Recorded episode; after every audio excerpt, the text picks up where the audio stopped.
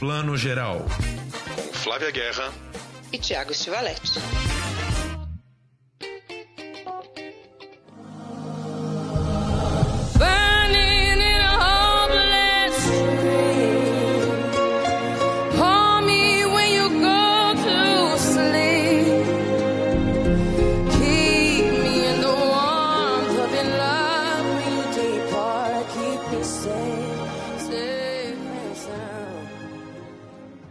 Dia, boa tarde, boa noite, bem-vindos à nossa edição especial Oscar 2023 e tem muito assunto para a gente falar hoje. Na nossa segunda parte, a gente vai ter uma entrevista com o pessoal do Medusa, Anitta Rocha da Silveira e Mari, atriz do filme.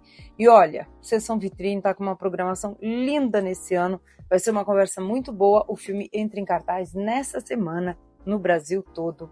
Mas antes disso, a gente vai falar, claro, do maior prêmio do cinema internacional, Oscar.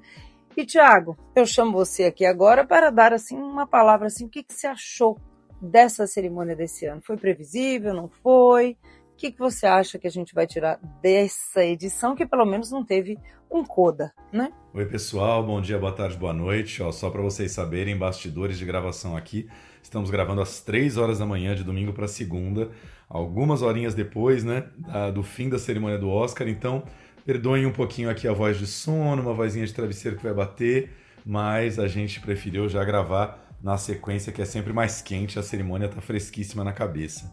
Pois é, Flavinha, bem previsível, né? Acho que previsível foi a palavra. Nenhuma grande zebra, todo mundo que era mais ou menos o favorito ali se confirmou. Tudo em todo lugar ao mesmo tempo aí, levando sete estatuetas para casa, das onze indicações, né? Quer dizer, só não levou quatro. Uh, filme, direção, atriz para Michelle Yeoh, atriz coadjuvante para Jamie Lee Curtis, ator coadjuvante para Ke Huy Quan, é, montagem, roteiro original, enfim, fez a rapa ali na, na festa, incluindo, Flavinha, já, já começo aqui com essa curiosidade, três prêmios de atuação, é uma coisa rara, né? Quem acompanha o Oscar aí há muitos e muitos anos não vai lembrar de nenhum filme que tenha levado três Oscars, assim, para três atores e atrizes para um mesmo filme. Eu estava pesquisando aqui e descobri que isso só aconteceu duas vezes, com Rede de Intrigas, em 1977, e com Um Bonde Chamado Desejo, que eu nem vou lembrar aqui o ano exatamente, peraí, foi em 1952 que Um Bonde Chamado Desejo, do Elia Kazan, levou também três prêmios de ator. Ou seja, fato raríssimo aí o que tudo em todo lugar ao mesmo tempo conseguiu. Everything, everywhere, all at once.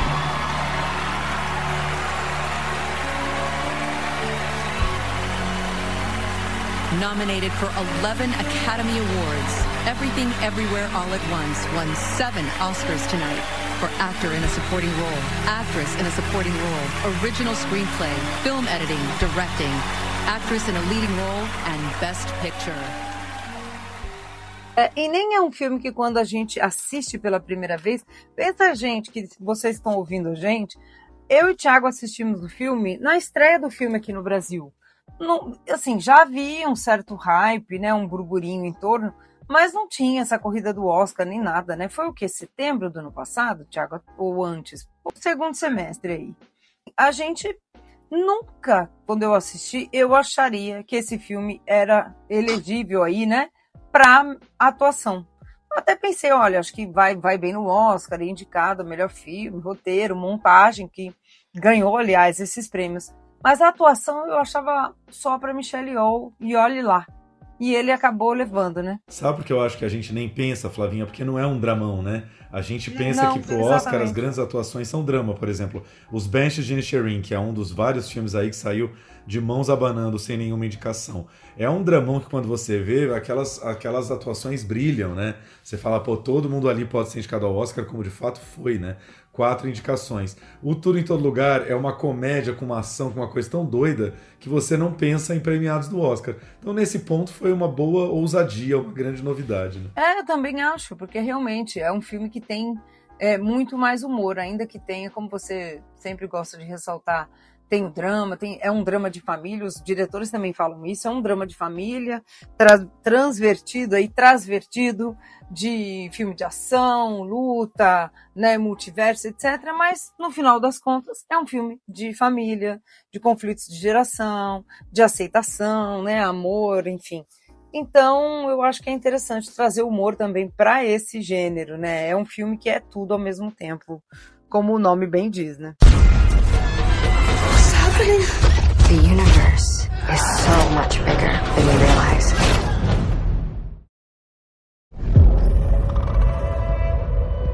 Mrs. Wang. Mrs. Wang. Mrs. Wang, are you with us? I am paying attention. Now, you may only see a pile of receipts, but I see a story. I can see where this story is going. It does not look good. E discursos emocionados para todo lado, quase todo mundo, né?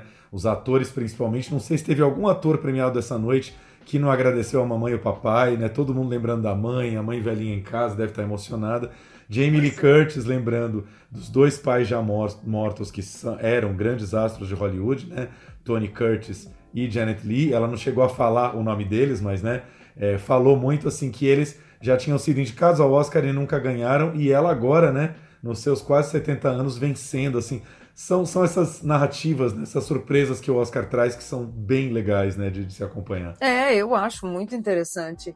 E, assim, é, eu acho que a surpresa desse filme foi quando ele saiu, né? Março de 2022, lá no Festival South by Southwest, que está acontecendo agora, aliás, nesta semana, que é um, um festival que une várias áreas. Ele não é um festival de cinema tipo Cannes, Sundance, Berlim, enfim, Veneza. Ele é um festival que tem muitas mesas que são, na verdade, o ponto alto deles ali. É, tecnologia, inovação, mídia, cinema, né, artes visuais, né? E aí o cinema que entra é esse cinema que olha para o futuro, né? E como disse o próprio Daniel Kwan quando subiu, né, para ganhar o melhor filme da noite, ele falou: às vezes a gente não consegue traduzir no cinema todas as transformações que o mundo está passando e que a internet consegue. Né? Então ele falou: eu espero que o cinema consiga fazer mais isso e tal. Então esse filme tem essa inovação, né? É, muita gente não ama o filme, como eu, por exemplo. Eu gosto muito do filme, acho muito interessante e tal, mas não é, meu Deus, que apaixonante e tal. Eu gosto, acho um filme muito interessante, muito maluco, muito ousado. Eu acho que é isso mesmo mas é, é esse sintoma desse momento, né, Ti? É, bom, você sabe que eu fiquei bem feliz com a vitória do filme, estava torcendo por ele, porque eu realmente acho que era o filme mais diferentão e ousadão da lista. Ficaria feliz com os Fablemans, ficaria feliz com os Banshees de Nisherin, ficaria super feliz com o Tar, mas são dramas mais com cara de Oscar, né, que a gente está acostumado a ver no Oscar todo ano. O Tudo em Todo Lugar não é, né? É um filme, é o último filme que a gente esperaria ver no Oscar e ele apareceu aí super consagrado. Agora, Flavinha, houve uma concentração fortíssima de prêmios, porque além desse filme, teve um outro aí que levou quatro estatuetazinhas para casa, que foi o Nada de Novo no Front, né? um filme de guerra alemão que a gente já esperava um pouco aí, filme internacional, né? até por conta das nove indicações, e até fotografia, Variety, vários veículos já dizendo que a fotografia do filme era a favorita ao prêmio, mas além desses ainda levou é, direção de arte e trilha sonora. Bastante coisa, né? Bastante coisa. E olha, é interessante observar assim, a direção de arte até entendo, um filme de guerra, né? Um filme super rigoroso. Eu acho curioso, assim, num ano que tinha Babilônia, por exemplo, que eu acho que é um candidato fortíssimo, enfim. Mas é, trilha eu não estava esperando. Aliás, trilha eu achei que ia dar o Babilônia, porque eu acho que tem jazz, né? Uma trilha que tem tudo a ver. E se era uma categoria que o filme tinha grande chance, era nessa, né? O Babilônia, que foi super esnobado esse ano. O Bench estava nessa categoria, o Tudo em Todo Lugar, o Fablemans e acabou dando o filme alemão aí. Então, mas ele tem um tema muito forte, né? Quem assistiu ao filme ou quer assistir de novo, isso já está no trailer, assim, ele tem um dan, dan, dan, que se repete, vai crescendo conforme o drama do personagem ali na Primeira Guerra vai crescendo. Eu acho que foi isso que pegou aí os votantes da academia para dar trilha sonora para esse filme. Im Namen der Menschlichkeit, ich bitte Sie um den Waffenstillstand. Vous avez 72 heures pour accepter nos conditions. Ich werde nicht kapitulieren. Meine Mutter wollte nicht, dass ich in den Krieg ziehe. Ich wollte ihnen zeigen, dass ich das kann. Ach, Paul. Ja, mal nach Hause kommen.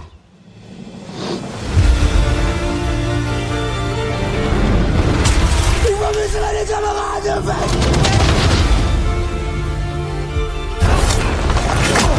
Schließen wir Frieden.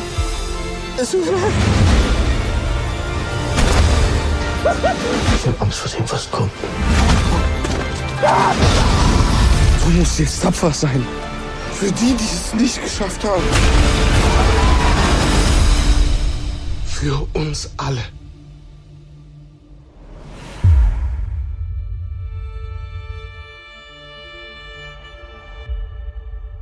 Mas realmente, se a gente for pensar em alguma zebra da noite, a gente pode dizer que foi nessa categoria. Essa é a categoria que ninguém marcou no bolão, né? Que ninguém deve ter apostado em nada de novo no front como melhor trilha sonora. Outro choque, um grande choque, né? A premiação foi tão concentrada em tudo em todo lugar ao mesmo tempo e, e, e nada de novo no front, que a gente teve quatro dos indicados a melhor filme com muitas indicações que chegaram com muitas indicações agora na cerimônia, saindo de mãos abanando, né? Os Benches de Nichiren, nove indicações, zero prêmios. Elvis, oito indicações, zero prêmios. Os Fablemans, sete indicações, zero prêmios. E Tar, seis indicações, zero prêmios. Cara, é uma turma bem grande que saiu sem estatueta nenhuma para casa, né? Pois é. Assim, o Benches a gente esperava melhor roteiro. É isso, né? Talvez a Carrie, a Carrie Cogan ganhasse ali a atriz coadjuvante e e é isso, né? Agora, o Spielberg, realmente, né? Eu, eu não sei, eu, eu nutri alguma esperança para ele levar a melhor direção e tal, mas não sei se outro prêmio a gente achou que ele levasse, né? Mas é isso, né? Cada um deles tinha um prêmio que talvez eles levassem, né? Como você falou, os Bench seria roteiro, o Elvis seria talvez ator pro Austin Butler, acabou perdendo pro Brandon Fraser, que já era favorito mesmo. Os Fableman seria a direção pro Spielberg, perderam pro Tudo em Todo Lugar, pros, pros Daniels, né? Ganharam o Oscar. E o Tar seria Kate Blanchett, né? Que tinha alguma chance ali, mas confirmou-se também o favoritismo da Michelle Yeoh. Cada um deles tinha um possível Oscar a se levar, mas realmente não levaram. Não, não levaram. Se a gente pensar mais ou menos concentrado, né?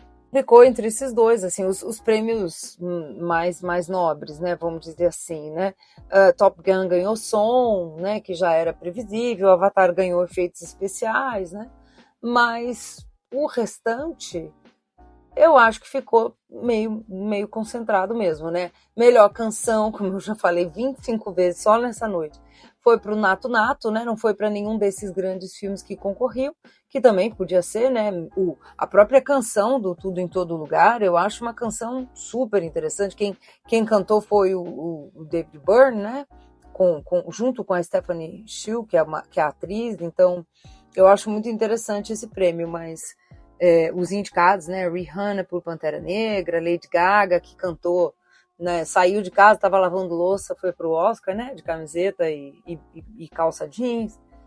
Mas eu acho que é isso, né? Concentrou muito entre esses dois filmes, né? Interessante. Era isso que ela tava, uma camiseta e uma calça jeans? Eu fiquei na dúvida, não consegui entender. Para mim, eu só vi um pretinho básico ali. Eu entendi que ela tava com uma camiseta preta e uma calça jeans é, rasgada, sabe? Tipo, uma calça rasgada. Foi o que eu entendi, mas... É, pode ser. Às vezes eu vi isso, às vezes eu vi, sabe aquele, como é que chama? Um peça única, assim, sabe? Um macacãozão. Meio achei que pudesse ser. Sabe aqueles vestidão da Ering, assim, que é peça única? Eu fiquei meio na dúvida, assim. Mas que, assim, o, o que a gente sabe é que foi o figurino mais básico do mundo. Cara, essa categoria foi muito divertida, né? Porque é isso, Rihanna fez uma mega apresentação, um showzaço que já era aguardado, né? Já estava anunciado aí há semanas e semanas que ela ia cantar e aquela voz dela maravilhosa, uma puta produção tal. Lady Gaga na outra ponta fazendo um negócio em cima da hora, banquinho e violão, o pessoal até na internet zoou, né? Que ela podia estar tá tocando em barzinho de MPB, porque fez ali uma coisinha bem simples do jeito dela, mas também com baita vozeirão.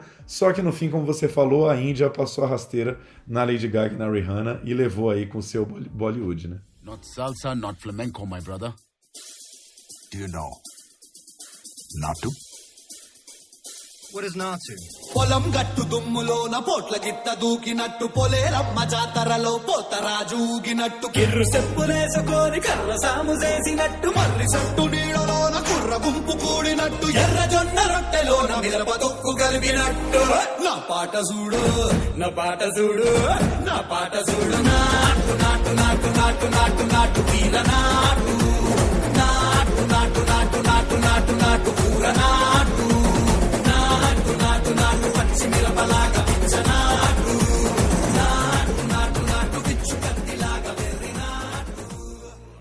Ai, adorei, amei. Olha, eu tô vendo aqui enquanto você tá comentando. A Lady Gaga chegou num longo belíssimo, arrasando, um look lindíssimo, com uma maquiagem maravilhosa. E enquanto rolava ali o Oscar, ela tomou um banho, lavou a cara e entrou mesmo de camisetão normalzão preto, calça jeans com o joelho rasgado, aquelas calças que você usa para ir no supermercado, fazer compras e tal. E cantou de cara limpa. E, e tênis ainda no, no pé. Então era camiseta e calça mesmo, eram duas Era peças. camiseta e uma calça jeans e dessas rasgadas no joelho. Que eu não entendo muito bem porque que o pessoal compra com rasgo tão imenso, mas. Você vê, gente, a gente falando aqui que o Oscar não teve surpresa. Em vez de eu e Flávia estamos aqui comentando os looks Dior, Givenchy da noite, né? Estamos aqui comentando o look Ering da Lady Gaga, assim, né? Houve surpresa. Pois aí, pensa que ela chegou de Versace. Ela sempre usa, aliás, Versace, belíssima, né? E teve aquela bobagem, né, que aconteceu, mas sempre é coisa divertida de, Oscar. Na falta de um tapa do Will Smith, o grande imprevisto da noite foi um fotógrafo que estava tirando foto da Lady Gaga ali no tapete vermelho, que tomou, tomou um tombaço, assim, meio congelou todo mundo. Sabe aquele tombo que para todo mundo? Ficou todo mundo gelado, porque o cara caiu assim, caiu forte no chão. E a Lady Gaga foi a primeira a correr para levantar o cara, assim. Aí os fãs dela foram ao delírio, né? Do tipo, a Lady Gaga é maravilhosa. Ela foi lá, salvou o fotógrafo e continuou depois andando como uma estrela. Enfim, fofocas de Oscar que sempre rendem alguma coisa. Eu amo, adoro. O tapete, o tapete vermelho que não foi vermelho, né? Foi champanhe esse ano. Mas, Flavinha, a pergunta que eu tenho para você, é a pergunta de todo ano, na verdade, que sempre fica no ar e, e cada um acha uma coisa. Foi uma cerimônia chata para você? Foi. Foi. Sempre é, né, gente? Sincera, Pronto, adoro. Não, não, não, vamos comentar. Não, só não foi chata pra nós, porque a gente comentou no meu tio Oscar, a gente ficou no palco, foi divertido, conversamos com as pessoas, foi super legal, aliás, gente, essa experiência de comentar Oscar, quero fazer mais. Mas, assim, pensa se a gente estivesse em casa, no sofá de casa, fizemos nossa pipoca e sentamos para assistir. Foi meio tom pastel, né? Igual o tapete desse ano, que foi tom pastel, né? Champanhe, tom pastel nude. Eu acho que foi isso, né? O grande momento foi Lady Gaga de camiseta e calça jeans, né? Assim, de diferentão, isso que eu quero dizer. Não o grande momento, o Brendan Fraser ganhando o Oscar dele, ou Michelle Yeoh. Tipo, de não previsível. Qual que foi? Nato Nato. Foi a grande surpresa animada. Ou seja, só confirmando a minha velha teoria de que o Oscar é uma relação tóxica que a gente aguarda muito, a gente quer falar, a gente comenta, a gente faz live, não sei o quê. E no fim, no fundo, no fundo, todo mundo acha a cerimônia chata, mas todo mundo tá lá assistindo. É isso, mas é igual festa de casamento, formatura, né? Baile de formatura, festa de 15 anos. São, aquilo que é, são todos iguais, mas diferentes. Eu acho que é meio essa relação que a gente tem com essa festa do Oscar, né? Mas o que, eu, o que eu gosto de ver, assim, apesar da gente estar tá achando que é previsível, porque os outros prêmios da temporada vêm vindo, aí vem apostas, aí vem, né? Então, previsível nesse sentido. É, é, me surpreendeu no, no dos Ovos que dois filmes, um como Nada de Novo no Front, que é um filme de guerra, né? E, e, já é uma adaptação de uma história que já foi duas vezes adaptada. Uma delas, aliás, ganhou o Oscar, né? E o outro, que é um filme completamente fora da casinha, tem um batido filmões aí, dramões de Oscar, como você diz, como Tar, como o próprio Spielberg, que é o senhor cinema, como Elvis, Baz Luhrmann, uma superprodução, Avatar, Top Gun. Assim, a temporada foi uma temporada surpreendente nesse sentido, né? Com certeza. E como eu te falei, eu estava lendo na Variety, eles estão é, mudando, dando uma leve adaptada aí no critério de premiação, principalmente na categoria Melhor Filme, que isso só deve aumentar nos próximos anos. As surpresas, os filmes menores, nem sempre o grande favorito, forte favorito, vai ser o grande filmão ou o grande drama intimista, enfim. Tudo pode acontecer e é legal que seja assim, né? Para que a gente tenha uma grande variedade de quem vai ser premiado. Antes da gente encerrar, pela Flávia a gente gravava mais 40 minutos, mas como vocês podem ver, eu tô ficando já sem voz, gente. Eu tô, minha voz está indo embora pelo ralo, eu nem sei se eu vou conseguir chegar ao final desse podcast pela primeira vez, mas vamos lá, a gente consegue.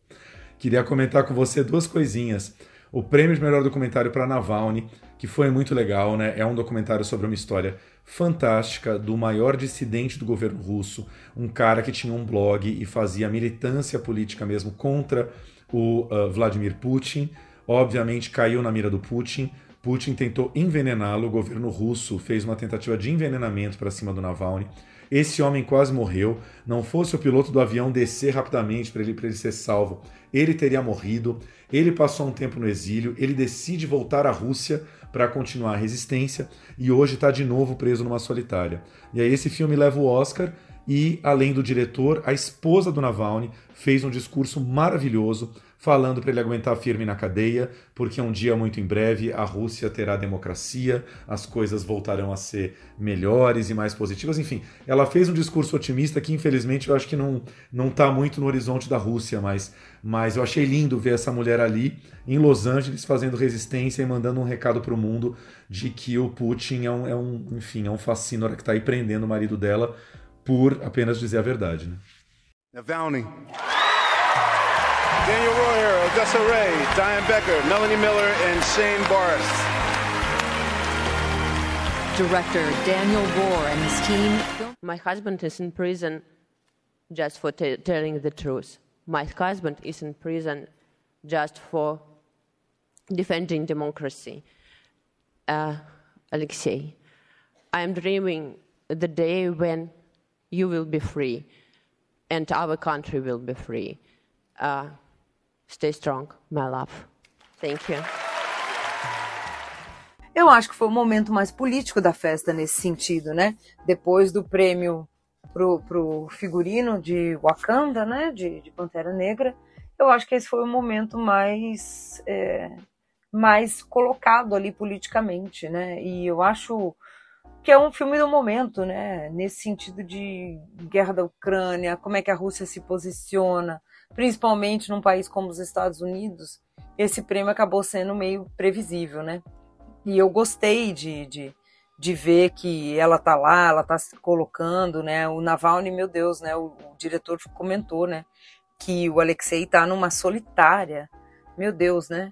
Por, por, por isso que você fala, por se colocar. E o filme traz isso, o filme é muito interessante, eu acho que ele é muito calcado no carisma do Navalny, né? Aqueles momentos em que ele fala praticamente com a câmera que ele está falando com o diretor, você vê que ele é um cara que tem carisma. Né, que se ele quisesse, por exemplo, hoje virar político, com certeza ele ia ter uma carreira política muito boa, né? E ele era advogado, né? Aí começou a se opor, se vir, virou um grande opositor. Mas eu tenho certeza que, assim, de repente, se daqui a um tempo ele quiser né, crescer mais e se candidatar a cargos ali para o executivo da, da, de uma Rússia democrática, eu acho que ele tem todas as chances. Então é interessante ver o retrato de um personagem né, que simboliza essa luta né, por uma Rússia com mais voz, mais democracia, né, mais, mais diversidade nesse sentido. Né? Com certeza. E para encerrar, agora eu quero ir para o outro extremo, né, acabamos de falar de um assunto sério, político, importante um dos grandes assuntos comentados da noite. Eu quero que você explique quem é o famoso urso do pó branco, que foi um dos destaques da cerimônia. Por favor, explique para os nossos ouvintes. Maravilhoso. Eu não sei se vocês que estão ouvindo a gente assistiram ou não a cerimônia e se entenderam, né, que o urso subiu lá para entregar o prêmio, né, e de efeitos visuais, né, foi o de efeitos especiais. E aí ficou todo mundo o que, que, é isso aqui? É um filme, e é um dos filmes que está sendo mais badalados, comentados atualmente no circuito internacional. A diretora dele chama Elizabeth Banks, e ela adaptou essa história numa história real, gente. Olha só que coisa louca, nos anos 80 nos Estados Unidos, um urso, né, daqueles parques nos Estados Unidos, né, eles têm, têm ursos, né, os ursos viram, e ele comeu quilos, mas quilos de cocaína, muitas, né? Porque um traficante ali da, da, da região, né, sei lá, estava sobrevoando uma área, jogou, desovou, acho que 400 quilos de cocaína na área, porque ele estava sendo perseguido pela polícia. E aí o urso achou e comeu, né? E morreu de overdose. Que horror, gente. Eu dou risada, mas é horrível. É que isso virou um filme que, é, pelo que eu entendi, é um terror com um terrir, né? Um terror que tem essa situação absurda e virou um filme. Tem, tem sarcasmo, tem terror. Pelo que a gente entende, vai ser esse terrir aí. Esse eu humor. acho que é terrir mesmo, Flavinha, como os filmes do Ivan Cardoso, que eu estou olhando aqui no IMDB, o gênero do filme está comédia e suspense, ou seja, tem as duas coisas. Carrie Russell está no elenco. Carrie Russell é a atriz da série Felicity, lá dos anos 90, 2000, para quem ainda lembra. Também atriz de uma série famosíssima aí que é The Americans, né? Tem um elenquinho bem razoável filme. Enfim, o Urso do Pau Branco apresentou um dos prêmios lá. Depois, uma hora de Mickey, ainda estava fazendo piada lá no meio da plateia com todo mundo. O Urso do Pau Branco ainda foi lá zoar ele, enfim. Foi uma das figuras da noite, sem dúvida. Né? Foi uma das figuras da noite. E, e aí ela até brincou, assim. Acho que foi um dos momentos mais sarcásticos mesmo do Oscar. Que, que, a, que, que né, brincaram com ele assim: ah, se, se não fossem os efeitos visuais, você ia ser só um urso com cocaína. Então, né? Foi, foi essa brincadeira e, e é o que deu para brincar também. Muito por conta, a gente pode esquecer que esse tom pastel também da cerimônia vem muito do trauma do ano passado, do tapão do Will Smith no Chris Rock, que quis dar uma pimentada, fazer uma piada mais maldosinha, não sei o quê, e a gente já sabe no que deu. Então as piadas também, os textos esse ano foram muito enxutos, mal teve piada, né? E mesmo as do Jimmy Kimmel foram muito muito ali piadas com, com, bom gosto, né? Piadas comedidas, né? Momentos engraçados assim com bichos. Aí foi a, o, burrinho ou a burrinha de Benches ou Mini Sherry, né? Que o personagem Colin Farrell tem o um burrinho, aí ele levou o burrinho pro palco e tal. As brincadeiras ficaram mais nessa hora. Foi lá brincar com a Malala, né? Perguntando quem, se o Harry Styles ou quem era mais bonito. Esqueci quem era o outro. É, eu não entendi ela falar, ele falar na hora que é, o outro. Eu sei que era tipo assim, o mais bonito é o Harry Styles ou é o Judy Law, alguma coisa assim. E ela saiu pela tangente, né? Falou, eu só falo de paz. Exatamente, não, não, não me bota aqui em conflito. Então, assim, até, até as, as piadas do Jimmy Kimmel ficaram nessa essa piada para toda a família. Foi um Oscar para toda a família, literalmente. É isso, um Oscar para toda a família, bastante previsível, mas com prêmios merecidos, né? Com prêmios que a gente gostou é, de ver, né? Brandon Fraser também ganhando a baleia, né? Que a gente falou rapidamente aqui, mas que também era o favorito, é, recebeu o prêmio muito emocionado, fez questão de lembrar o episódio de assédio sexual que ele sofreu por parte do diretor da Associação da Imprensa Estrangeira. Né? Ele falou: por conta de um episódio, minha carreira foi interrompida alguns anos atrás e agora ele está celebrando essa volta, enfim, né? É, são as histórias que a gente gosta de ver no Oscar, né? Ressurreição de ator, atores que somem, desaparecem e voltam, né? A gente acompanha isso tanto, né? Sei lá, John Travolta quando voltou em Pulp Fiction, né? Tantos outros assim, foi muito bonito ver o Fraser fazer esse discurso. And the Oscar goes to Brendan Fraser. The whale. I want to tell you that only whales can swim at the depth of the talent of Hong Chow. And I um, started in this business 30 years ago, and things they didn't come easily to me. But there there was a facility that I didn't uh, I didn't appreciate at the time until it stopped. And I just want to say thank you for this acknowledgement because it couldn't be done without my cast. It's, it's been like it's been like I've been on a diving expedition on the bottom of the ocean, and the air on the line to the surface is on a launch being watched over by some people in my life, like my sons Holden and Leland and Griffin. I love you, Griffey. My manager, Joanne Colonna. Jennifer Plant, and my best first mate, Jeannie. Thank you again, each one and all. I'm so grateful to you. Good night. Foi lindo. Outro discurso muito lindo. acho que dois discursos que trazem um teor mais né, é, colocado ali do Oscar esse ano. Foi também a melhor atriz, a Michelle Yeoh, né? Não só por uma questão de. Ela nem levantou essa questão? Ela tinha feito um post no Instagram essa semana perguntando ali: será que finalmente o Oscar vai ter uma atriz não branca premiada, melhor atriz, desde Hello Berry, que aliás não subiu, subiu ao palco e não foi por acaso para entregar esse prêmio. não, não levava, né? Só atrizes brancas. E aí ela pagou, porque feria aí a regra número 11 da, da do Oscar, da, da, do estatuto, que você não, podia, não pode se referir a outros competidores em seus posts, redes sociais, etc. E aí deduziram, ou entenderam, enfim, de que ela estava se referindo a Kate Blanchett ou a outras concorrentes. Então ela pagou. Na verdade, pelo que entendi, não foi que ela se referiu, mas ela repostou uma matéria da Vogue que falava dela, e nessa matéria citava Kate Blanchett. E aí eles estão vendo como isso está muito complicado hoje em dia, porque é isso, a coisa que mais acontece em rede social, né? Qualquer ator faz isso. Ah, ele foi capa da revista. Se a matéria, a pessoa vai lá e reposta o negócio. Só que até isso ainda é proibido pelas regras da academia, porque você está repostando um texto que falava que a Kate Blanchett não merecia, ou que, enfim, é, assim, dava alguns motivos pelos quais a Kate Blanchett não deveria levar o Oscar esse ano. Então a Michelle não estava dizendo isso, mas estava repostando, enfim, meio delicado, né? Muito delicado e para mim me surpreendeu, porque eu assisti recentemente, que vocês procurarem, vocês acham, é, uma conversa, a Variety, a revista Variety, que é especializada nessa área, né, de cinema, cultura pop, música, enfim, é, fe, fez uma série de encontros, assim, os atores se encontram em conversam, as atrizes, e tem uma conversa entre Michelle Yeoh e a Kate Blanchett, e elas se amam, assim, na, ao longo da temporada toda. Ela super uma adora. Ai, você que é linda, você que é maravilhosa, você que é incrível. Vocês... Esse post me surpreendeu um pouco, porque parece que, que ela tá com um certo ranço da Kate. E nem, nem acho que é o caso. É, eu não sei, eu não senti muito que ela tem um ranço da Kate. Eu acho que ela simplesmente repostou essa matéria da Vogue porque estava falando dela. Só que dentro dessa matéria. Não é que atacava a Kate, mas dava motivos pelos quais a Kate não deveria ganhar o Oscar.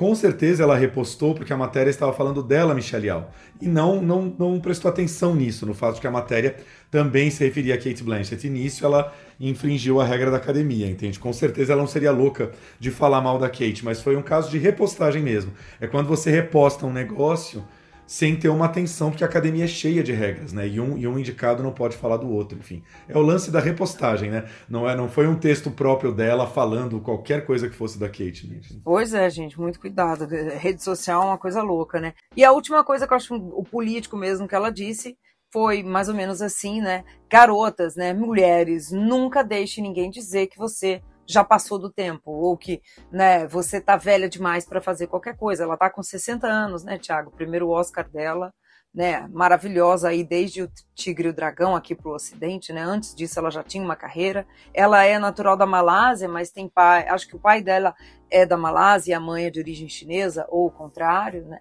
E e é maravilhosa, né? Tudo que ela vem construindo aí, finalmente agora ganhar o seu primeiro Oscar. Então, muito interessante, né? A gente está discutindo muito etarismo. Jamie Lee Curtis, que levou o Oscar de coadjuvante também, né? Uma atriz né, que já está aí numa, numa idade em que antigamente não sobrava nem avó para as atrizes fazerem no cinema. Então, muito bacana. E para terminar, Ruth Carter, que levou o prêmio de melhor figurino por Wakanda Forever, dedicou né, a, o prêmio às mulheres negras, né? As verdadeiras heroínas são as mulheres negras. Num Oscar que não indicou praticamente, né, não indicou, praticamente não, não indicou Viola Davis, que ignorou, né, a Mulher Rei, e cuja única atriz negra indicada foi a Angela Bassett, também por Wakanda, a o Ruth não poderia, como disse, como disse o Tiago também durante a cerimônia, a Ruth, que é uma mulher que começou trabalhando com Spike Lee, que é muito ativa, combate muito o racismo, ela não podia deixar de agradecer, se colocando assim.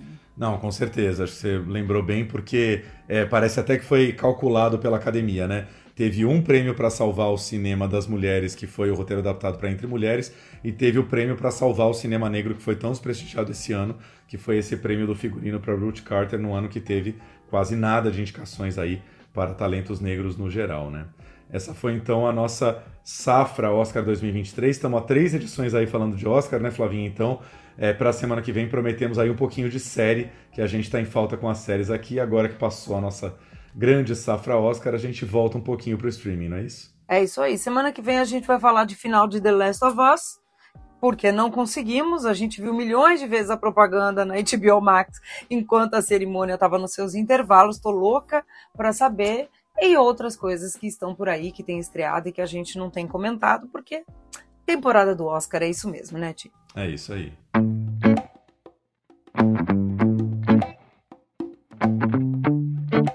E agora a gente faz a segunda edição do ano do especial Sessão Vitrine, filmes maravilhosos que a Vitrine estreia pra gente a preços populares aí nas salas de cinema. Em fevereiro a gente teve aí a Dirley Queiroz, né, lançando aí o seu novo filme e agora o segundo filme, gente, Sessão Vitrine tá fortíssima, porque é um dos filmes mais aguardados do ano, do ano passado. A gente estava contando aqui as semanas para o filme estrear nos cinemas. Medusa, de Anitta Rocha da Silveira. Anitta está aqui com a gente. E também a Mari vai estar tá com a gente aqui. Mari Oliveira, atriz protagonista do filme. Meninas, bem-vindos aqui à sessão Vitrine Plano Geral. Obrigada, Thiago. Obrigado, Flávia. Oi, gente, Obrigada. prazer. Eu sou a Mari, obrigada pelo convite. Chegamos finalmente.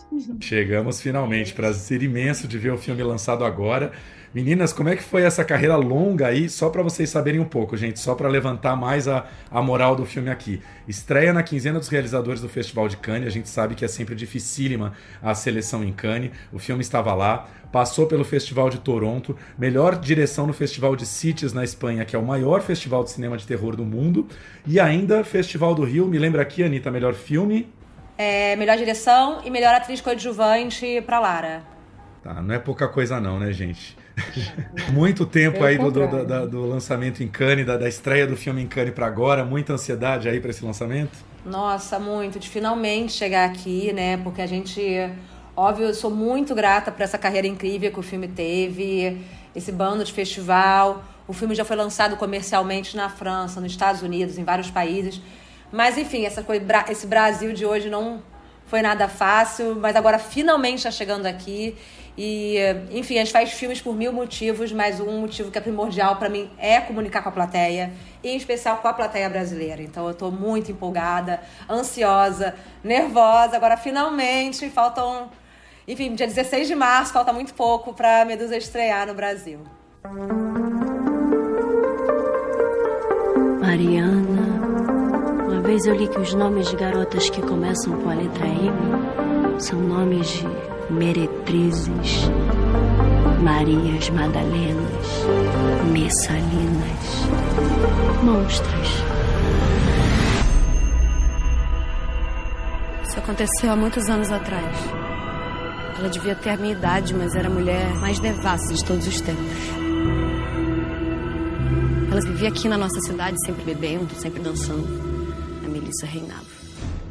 Eu queria trazer um pouco também dessa retrospectiva, porque eu, por exemplo, a primeira vez que vi o filme foi quando vocês estrearam em Cannes, eu vi online, depois eu vi na Mostra de Cinema de São Paulo, uma sessão linda no Cine Sesc. Tiago também viu depois, né? E a gente agora reviu. Então é um filme que a gente tem é, é, muito interessante. É, a gente tem lançado novos olhares, assim, ele tem trazido novas histórias né, ao longo do, do tempo que a gente viu, mas o público agora vai descobrir né, o grande público. Eu queria que você falasse um pouco da sua descoberta desse tema. Né? Eu lembro que você contou para gente que veio um dessa, dessa relação do mito de Medusa, que é muito interessante essa relação que você faz com essa questão de meninas, né, que você viu no noticiário que começaram a agredir outras, assim, quase numa missão moral, né? Conta um pouco pra gente dessa gênese, porque eu acho que ela tem tudo a ver com esse roteiro que é super engenhoso. Voltando um pouco mais, quando eu tava ainda no processo do mate, me tinha muito aquela pergunta, qual o seu próximo longa? E aí o Mate me estreou na Horizonte de Veneza, todo mundo, qual é o seu próximo projeto? Ai meu Deus! Eu, te, eu fiquei muito tempo pensando o que, que eu quero contar. Porque um longa são no mínimo sete anos da sua vida, né? É muito tempo que você fica envolvido, às vezes até bem mais. Então eu comecei vários argumentos, eu, não, não é isso, não, não é isso, o que, que eu quero falar? E, de certo modo, eu queria. Eu sabia que eu queria falar um pouco de cirurgia plástica e beleza, uma coisa foi indo para outra.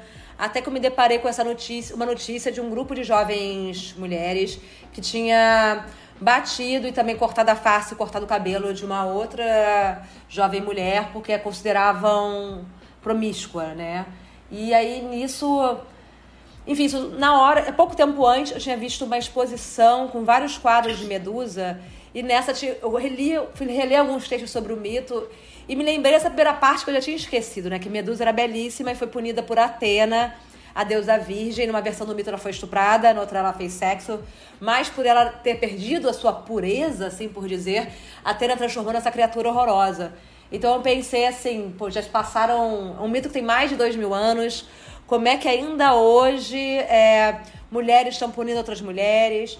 E a gente estava sentindo o avanço conservador no Brasil, aquele discurso de bela recatada do lar, um, esse certo modelo de mulher que é sim submissa, é é cristã, mas que deve se arrumar e está sempre pronta para ser homem, sabe? E enfim, é isso ali por 2015, 2016. Aí eu continuei pesquisando, eu achei mais notícias semelhantes a essa em outras cidades do Brasil, até em outros países, de mulheres se juntavam para bater e deixar feia, entre aspas, outra mulher, né? E aí, enfim, 2016 já veio o impeachment, que foi um impeachment também machista, também já com esse flerte com, a, com um certo fascismo. Enfim, mil coisas acontecendo no Brasil. Então, nessa, eu acho que eu fechei a, a, versão final do roteiro de Medusa em 2018. E a gente rodou em 2019, né? No primeiro ano do outro governo. E a gente lançou em 2021 em Cannes. Foi um Cannes que foi em julho, por causa da, do Covid. Ainda no momento de muita tensão. É... Mas, enfim, hoje está lançando Medusa num outro momento, né? Já do governo Lula que eu acho que agora, apesar de ser um filme de horror, é um filme com muitos elementos fantásticos, com musical, com humor, mas eu acho que talvez agora o humor fica um pouco mais evidente. As pessoas vão ver o filme um pouco mais relaxadas. É, apesar de que eu acho que é um filme que trata de muitas. Não, eu acho que também o filme não está datado. Trata de mil questões que ainda falam muito do Brasil de hoje e de um avanço uh, fascista ultraconservador que vocês conseguem também ver em outros países, que aqui no Brasil é ligado a uma moral, a uma religião, em outros lugares é muito mais ligado à intolerância religiosa, à xenofobia mas é algo que no mundo a gente tem que pensar desse avanço ultraconservador que vem de todos os lugares, que está nos vídeos de YouTube, que está em influências também, né? Então, é um pouco disso tudo. É isso que eu ia falar, Anitta. Infelizmente, assim, machismo, ódio à mulher, conservadorismo, extrema-direita não morrem no nosso país. Então, mesmo que você levasse mais cinco anos para lançar esse filme, fique tranquila que assim, acho que ele não vai deixar de ser atual tão cedo, né? Eu acho que são questões muito básicas, infelizmente, na nossa sociedade que o seu filme toca. E acho muito interessante você falar da Medusa, do mito, que esse mito em si já é um machismo nosso, né? Porque realmente, quando você fala em Medusa, é a mulher que as pessoas olham e vira pedra. É isso que as pessoas sabiam. A Medusa tava lá trancada na porra da caverna e foram azucrinar ela, não tava fazendo mal a ninguém, entrando na obsessão tinha que matar. Ela foi lá se isolar. Ela estava isolada e mesmo assim foi um bando de homem torrar o saco dela, sabe? Enfim, é.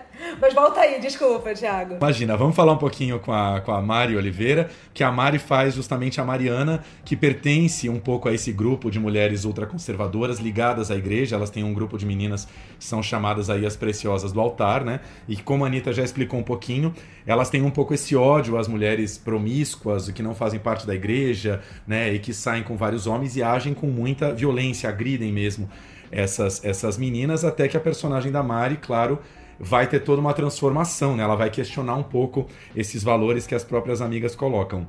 Mari, você já estava no Mate por favor, né? Como coadjuvante, tá aí nesse segundo filme. Queria que você lembrasse um pouquinho como é que você conheceu essa esse furacão chamado Anitta, assim, como é que foi ler os primeiros, primeira vez o roteiro do Mate, primeira vez o Medusa?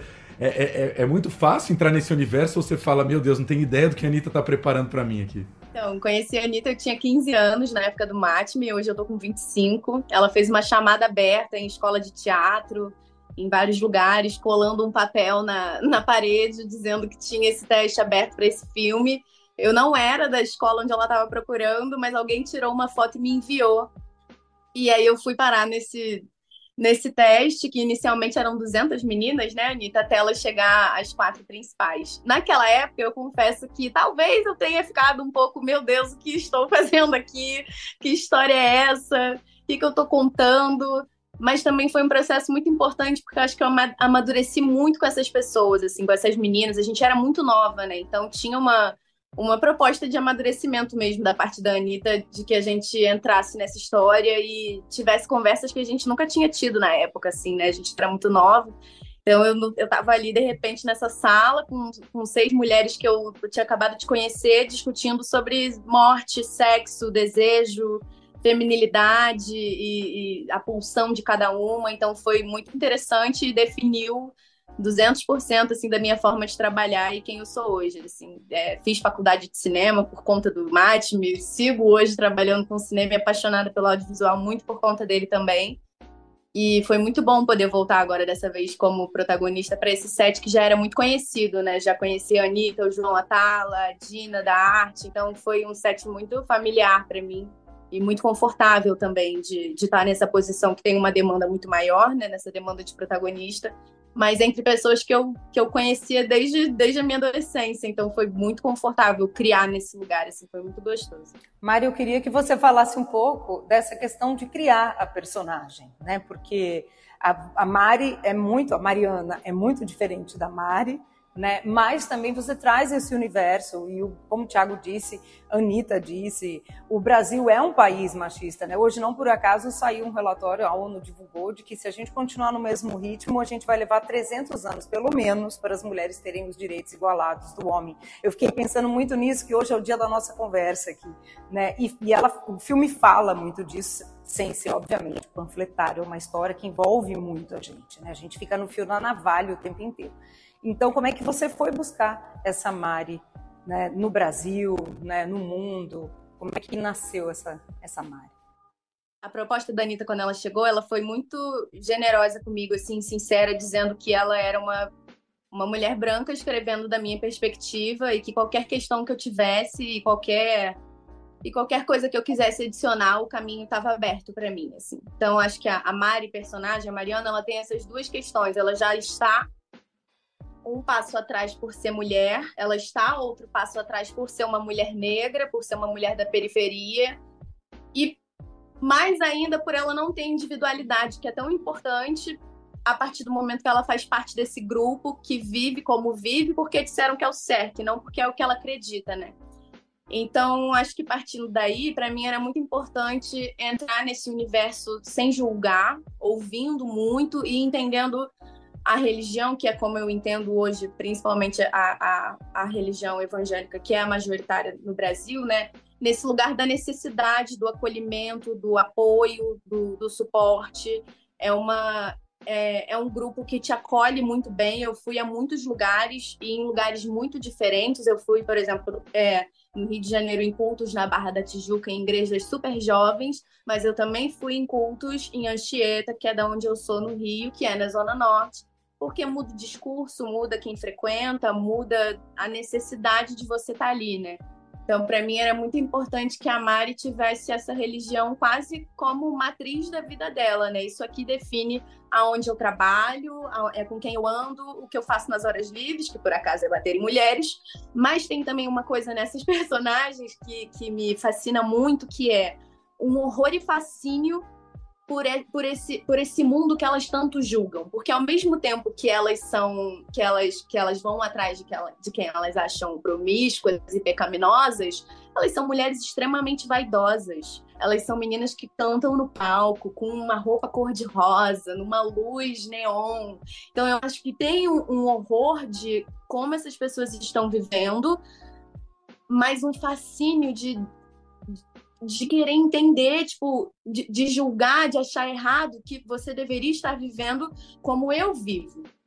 E é aí que, que, que entra o grande erro da, da, da, grande guerra entre as religiões, né? Se fosse cada um quietinho no seu canto, tudo bem, mas não, quer, quer ditar que o outro viva como você, porque essa é a maneira correta, né? Então, tentei é, me basear muito nisso, nessa, nessa religião que é a matriz da vida dela, mas também nessa feminilidade, é, nesse processo dela se encontrar como mulher, de entender o desejo dela, que é talvez pela melhor amiga, talvez para esse cara do trabalho, de encontrar a pulsão de vida dela mesmo, né? E aí eu acho que o filme é mais sobre esse processo de busca do que sobre o encontro. Eu acho que ela não encontrou nada, assim. Encontra no final, mas também não vou dizer o quê, e aí acho que esse autoconhecimento é do final para o que a gente não vê, sabe? A gente não vê ela se encontrando, a gente vê ela buscar, e eu acho isso muito legal. Eu acho que você falou do, do horror e ao mesmo tempo do fascínio pela outra mulher, pela totalmente estranha ali, acho que você tocou meio num, no coração do cinema da Anitta, né? Acho que é tão interessante por causa disso, assim, não é só horror, tem muito fascínio e muito erotismo desde o começo, né? Existe um encantamento que torna tudo mais complexo. Anitta, eu queria te perguntar como é que você vê hoje Uh, o feminismo avançando no Brasil, você, você vê essa influência aumentando, chegando a outros grupos e camadas? Ou você tem uma, uma visão mais pessimista? Você acha que cada vez mais a gente tem uma bolha liberal que caminha e tem uma galera conservadora que vai pensar sempre diferente? Porque a gente vive num, num país tão polarizado, né? Como é que você vê isso hoje? É, eu acho que assim, essa questão é, desse mundo polarizado realmente é algo, que me, é algo que me deixa muito tenso. Até quando você vê essa nova geração, de um lado, adolescente com uma cabeça super aberta e, interessar, e explorando sua sexualidade, questões de gênero, e outros uma outra bolha. E aí até o, o algoritmo, que o Twitter de um é um Twitter completamente diferente do outro, o YouTube de um é completamente diferente do outro. É, enfim, as, eu acho que hoje, com essa questão dos algoritmos das redes sociais e da, da própria internet, de como esses CEOs das grandes empresas pensam as coisas. Fica, a princípio, você tem acesso à informação, mas a informação que já vem para você de uma certa maneira que você fica naquela bolha, sem acesso a muita coisa. Então, isso é uma coisa que me preocupa, que às vezes tem algo acontecendo lá que a gente não faz a menor ideia do que está acontecendo lá, né? Até quando você vê esses acampamentos bolsonaristas, era muito metade metade homens e mulheres, muitas mulheres ali, muitas mulheres que foram presas. Vocês veem os vídeos, caramba, quem é essa pessoa? E até estudantes, né, de faculdade, da USP, nessa nessa nessa doideira, né? Não queria ter usado essa palavra, mas que entraram nessa looping ultraconservador e de teorias de fake news e de conspiração, sabe? Então isso me preocupa muito. Já do a questão do feminismo, mesmo pensando na nossa bolha, eu acho que sim, teve um avanço muito legal nos últimos anos, mas eu acho que avançou e parou também, sabe? Eu acho que agora tem novos passos terem que ser dados, de mulheres terem realmente. Pensando, por exemplo, aqui no cinema, no audiovisual, no mundo das séries, de mulheres começar a ter realmente as mesmas oportunidades do que homens, porque, por exemplo, por mais que tem muitas mulheres dirigindo, quantas mulheres estão realmente dirigindo as séries de ação, que são as que estão em orçamentos altos? E, por exemplo, eu como diretora, às vezes eu escuto sou agenciada pela Fernanda Ribas. E uma coisa que a gente escuta muito, assim, pô, a Anitta nunca fez série, será que ela entrega? Não sei, ela pode ser um nome arriscado pra gente aqui, mesmo tendo dois longas. E eu vejo homens brancos, héteros, que vêm de comerciais de 30 segundos irem dirigir série. Eu que vim de dois longas. Ai, não sei se ela entrega, não sei. Talvez não agora, pode ser muito difícil para ela. Enfim, a gente escuta esses feedbacks, né? Então eu acho que ao mesmo tempo, a gente teve certos avanços muito na questão de assédio. Tem certas coisas que há 10 anos atrás aconteciam muito em sete, que eram horríveis. Hoje as pessoas já sabem que não podem fazer. Mas certas questões de oportunidade de trabalho, no fundo, não está ainda tão igual assim. Isso, assim, nessa minha bolhazinha que eu, que eu, que eu vivo. Isso aconteceu há muitos anos atrás. Ela devia ter a minha idade, mas era a mulher mais devassa de todos os tempos. Ela vivia aqui na nossa cidade, sempre bebendo, sempre dançando. A Melissa reinava. Era uma sexta-feira santa, em meio a todos os piores pecados que a gente pode pensar. Vem. Uma iluminada apareceu. Com uma mão, ela foi trazendo um copo com querosene, com a outra um isqueiro. E aí tacou fogo na cara dela. Anitta, acho muito interessante ouvir você falar desse assunto e como a gente foi acompanhando também a questão de parcerias entre mulheres no cinema brasileiro, não só no brasileiro, no mundo também, mas a parceria de autoras, diretoras que são autoras, a gente vê você assim, né, sua obra, seu, seu, seu cinema tem a sua assinatura, e você trazendo atrizes como a Mari também para construir junto. Por muito tempo a gente falou disso com diretores e atores, né, até atrizes, mas as diretoras, eu acho que agora a gente consegue ver mais. Eu queria que você falasse um pouco disso também, como é que você traz essa, o seu cinema, o seu olhar, o seu neon que a gente ama tanto, a atenção que você traz. O Tiago falou muito bem do desejo, né? Ah, é. Eu não sei, acho até é meio curioso. Quando eu fui estudar cinema, na verdade nem fui fazer cinema, fui fazer comunicação social, porque eu entrei na faculdade com 17 anos completamente perdida. Aí depois, enfim, fui estudar montagem na Darcy Ribeiro. E aí nessa abriu a habilitação em cinema na PUC, aí eu pude, na hora do terceiro período, culminou, pá, pude escolher cinema quando estava começando o curso. E eu não me imaginava como diretora é, mesmo. Eu queria muito participar do set, é, eu me via, posso ser assistente direção, eu posso ser montadora, eu posso ser roteirista, mas eu não me via como a diretora, né? assim, eu me via como parte de algo. E eu dirigi o meu primeiro curto, O Vampiro, como um exercício de uma proposta de uma aula que não era de cinema, foi uma aula de letras que eu fazia diretiva lá com o professor que eu adorava, eu escrevi o roteiro, fiz ali e acabou que foi um filme que foi para muito festival. E mesmo assim eu segui tentando trabalhar como AD, roteirista, outras coisas. Segui fazendo meus curtas, com o prêmio do Vampiro fez um outro. E eu demorei muito a pensar, ah, eu posso ser diretora. Foi uma ficha que demorou muito a cair em mim. E quando caiu, até me dei conta, pô, meu primeiro curta, por alguma razão, é protagonizado por um homem. E eu poderia ter, ter sido a mesma história com uma mulher. Mas daquela coisa, a gente cresce vendo tanto, da minha geração, anteriores, né? Talvez a da Mari, gente mais nova, nem tanto. Mas eu cresci vendo tanto protagonismo masculino nas telas, que para mim o feminismo era exceção, o feminino era exceção. Então eu não queria falar de uma coisa, uma história de exceção. Eu queria, então eu automaticamente escrevia sobre um homem branco hétero, sabe? E uma história que poderia ter se passado, uma história que ele poderia só transferir para outro gênero sem mudar absolutamente nada. E quando, e quando caiu essa ficha, depois eu me essa vontade muito grande de falar de universo feminino, de falar de mulheres. O handball já dá uma. já o oposto, né? Um grupo de meninas. São meninas que têm uma raiva ali, são meninas que são sexuais, são meninas que querem experimentar, não são meninas submissas, sabe? E uh, no Mortos Vivos é uma divisão de protagonismo, mas que predomina as mulheres. E o Mate me vem quase como uma continuação do handball. Então é enfim, para mim foi muito. Uma coisa que eu gostei tanto no Mate, que eu me muito, é esse grupo dessas mulheres que me cercaram.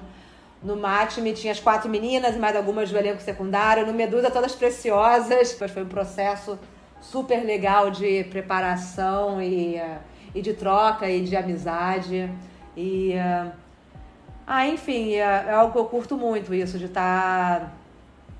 Tá, de tá falando de histórias de mulheres mas não só para mulheres, mas também histórias que são para todos, mas falando desse, dessa perspectiva feminina, do protagonismo feminino e de trajetórias de mulheres que podem ser completamente de, diferentes. Legal.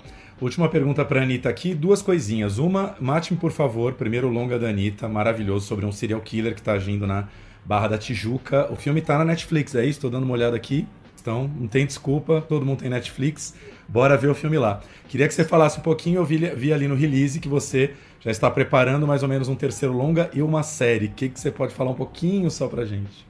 Na verdade, estou preparando dois longas agora, um mais. um pouco mais autobiográfico, que é sobre roteiristas, que eu posso dizer, mas é uma história de horror, porque é uma profissão hoje em dia, enfim. É, hoje em dia todo mundo é roteirista, né? E ao mesmo tempo é, são, é a classe que os, os que tem mais questões de brigar por direitos e, enfim, talvez que proporcionalmente ganhe os piores cachês no nosso meio. Então, é, enfim, é livremente inspirado em fatos reais que aconteceram comigo. Esse, e, ao mesmo tempo, eu tô também é, desenvolvendo um longa um pouco mais comercial de horror. É, tenho uma vontade muito grande de fazer um horror mais clássico brasileiro. É, esse outro projeto que eu falei, que é mais, que é mais autobiográfico, segue essa questão de mistura de gêneros, tem humor. Eu tô também tentando pensar algo. Também, óbvio que por ser meu vai ter um toque de autor, mas algo mais comercial e, uh, e um pouco mais no gênero de horror. E, e, enfim, essa série eu não sei se eu posso falar, porque eu tô desenvolvendo para uma produtora, tem essas questões de NDA e tudo mais, eu não fui checar se eu posso falar ou não. Mas é uma série mas é uma série de, de horror também, de horror com humor, mas é uma série de horror. Uma coisa que eu acho que tá bem legal, que espero que algum canal uh, compre logo, assim, para que ela possa ser realizada. Eu também sou roteirista de TV, Anitta. Se precisar de uma vítima de 40 e poucos anos, esfaquear, o que você quiser, estamos aqui. Tá? E horror com humor a gente adora. São dois gêneros que eu acho que super combinam. Então eu já estou curiosa para assistir. Para mim, Pânico também marcou minha geração, né? Que é o clássico do horror com humor. Então é algo que eu, que eu gosto muito.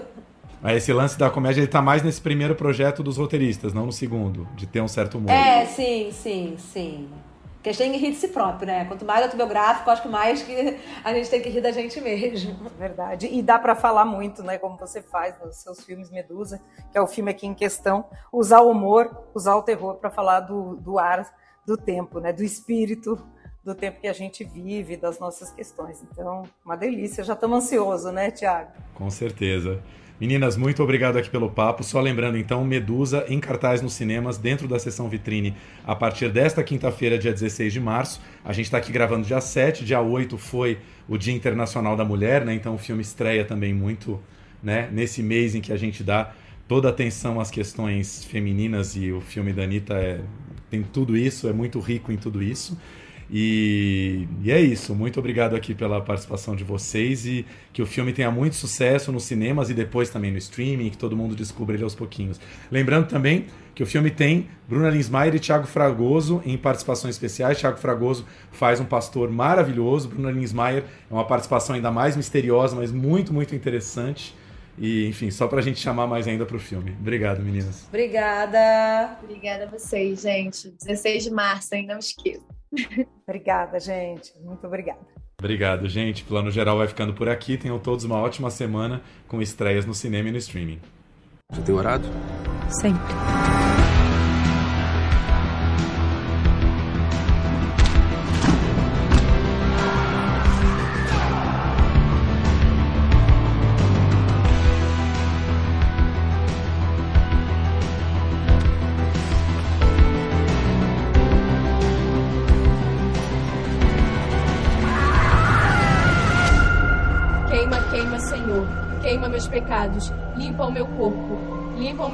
Tentações dos pecados da carne.